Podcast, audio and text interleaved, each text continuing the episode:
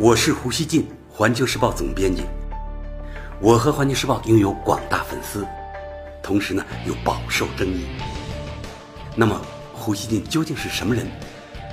您可以通过我每天的蜻蜓评论而一探究竟。大家好，郭台铭要参加二零二零年所谓总统大选的消息一出。台湾那场正在到来的选战就更有戏剧性了。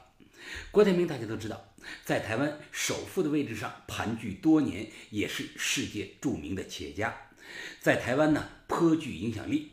作为富士康的老板，他是最早在大陆开设工厂的台商之一。台湾联合报报道，自从十六日首度松口表示有意参选台湾地区领导人后。郭台铭十七日一早就去庙里拜关公和妈祖。他参拜完新北市的慈惠宫后说：“其实妈祖早托梦给我，叫我出来为台湾人民做更多的事，对年轻人要给他们希望，对两岸的和平要给予支持。”十七日下午，郭台铭在国民党中央党部正式宣布参选。他还说：“和平。”安定经济未来是他信仰的价值。当天，国民党党主席吴敦义还亲自给郭台铭颁发了一个荣誉状。台湾中时电子报说，这是在为郭台铭失联党员的身份解套，让他能行使党权。因为虽然郭台铭1970年就加入了国民党，但2000年以后他就没有办理过党员重新登记。大家知道，郭台铭虽然加入国民党已有五十年，实际上呢，他也没有任何政治经验，是一名政治素人。对郭台铭的决定，岛内议论纷纷。国民党立委许玉仁十七日爆料说，其实郭台铭已经准备好几个月了。也有岛内知情人士透露，前台北市长郝龙斌积极推动和马英九乐观其成。是促成郭台铭出马的关键。身在美国的韩国瑜说，郭台铭的政商关系可直通大陆和美国白宫。从维护台湾安全的目标看，他参选是美事一桩。同是国民党参选人的王金平表态说：“妈祖慈悲，他的圣意就是这样。我们非常欢迎郭台铭董事长一起参与初选。”王金平还说，他有信心与决心。兄弟登山，各自努力。看来呢，国民党党内的大佬们呢，对郭台铭参选呢都是非常客气的，包括呢他的竞争者。有媒体注意到，郭台铭宣布参选消息时，呃，他头戴棒球帽的打扮呢，和美国总统特朗普有几分相似。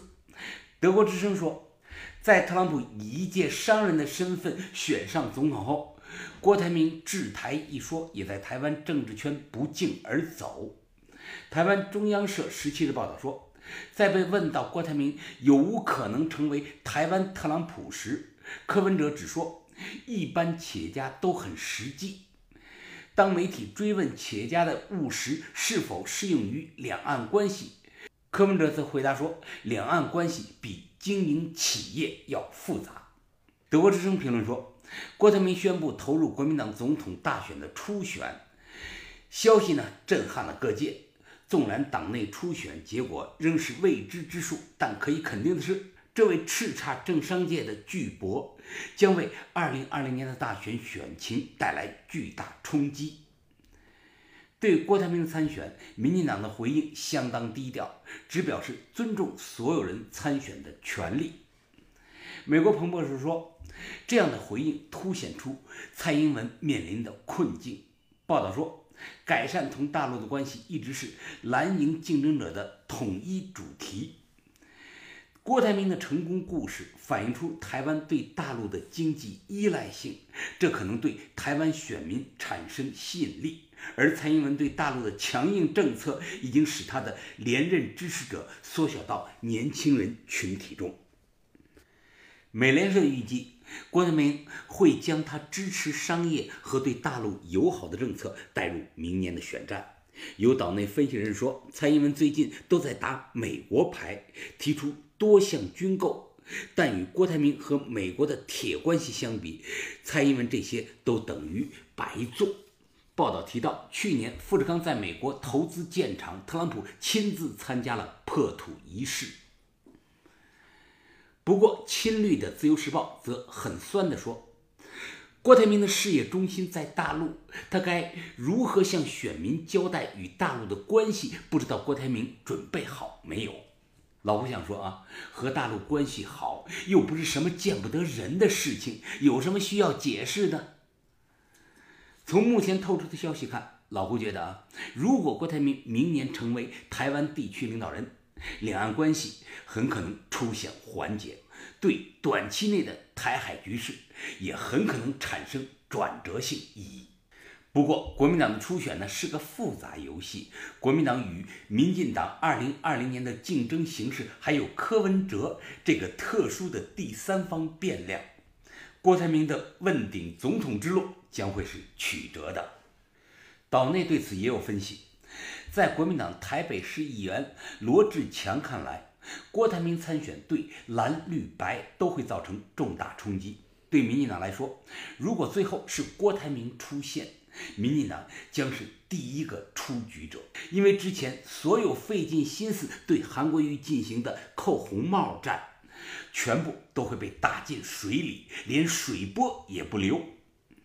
对台北市长柯文哲来说，他的不蓝不绿票会被郭台铭吸走。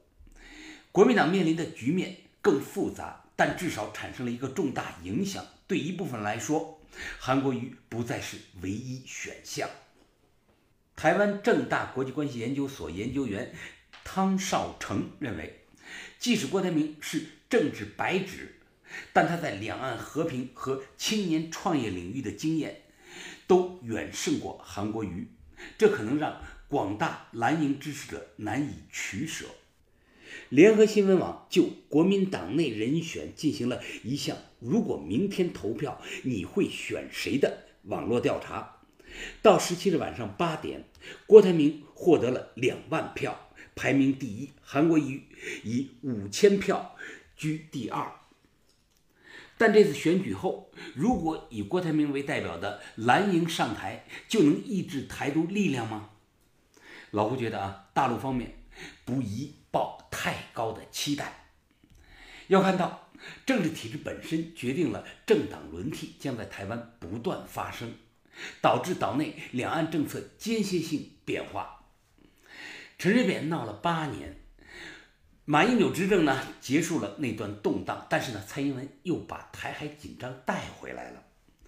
无论谁在二零二零年当选，上述政策轮回，我觉得极有可能延续下去。所以说，谁在明年胜选，对短期的台海局势呢有关键意义。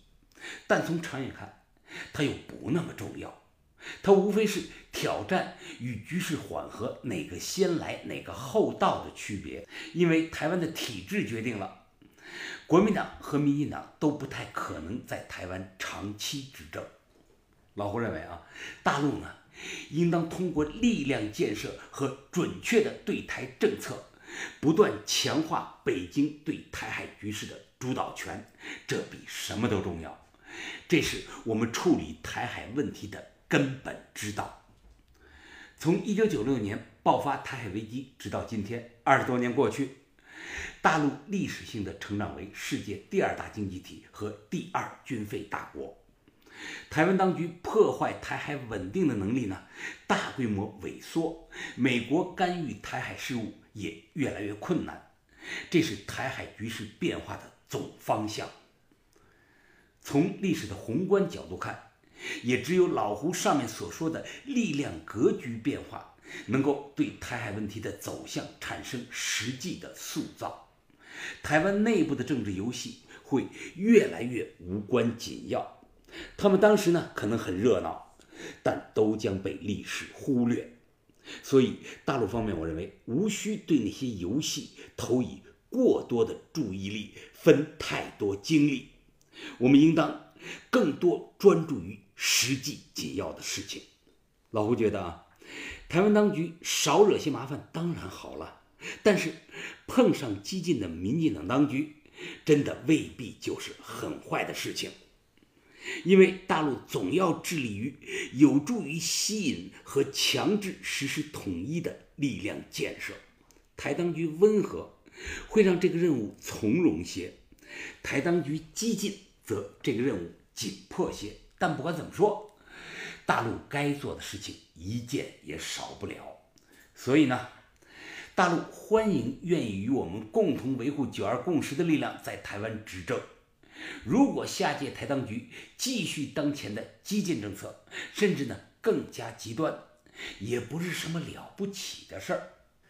他无非要求我们把今后该有的举措早一点拿出来。在大陆、台湾和美国三方的博弈中，我相信最不怕台海摊牌的一方，显然是中国大陆。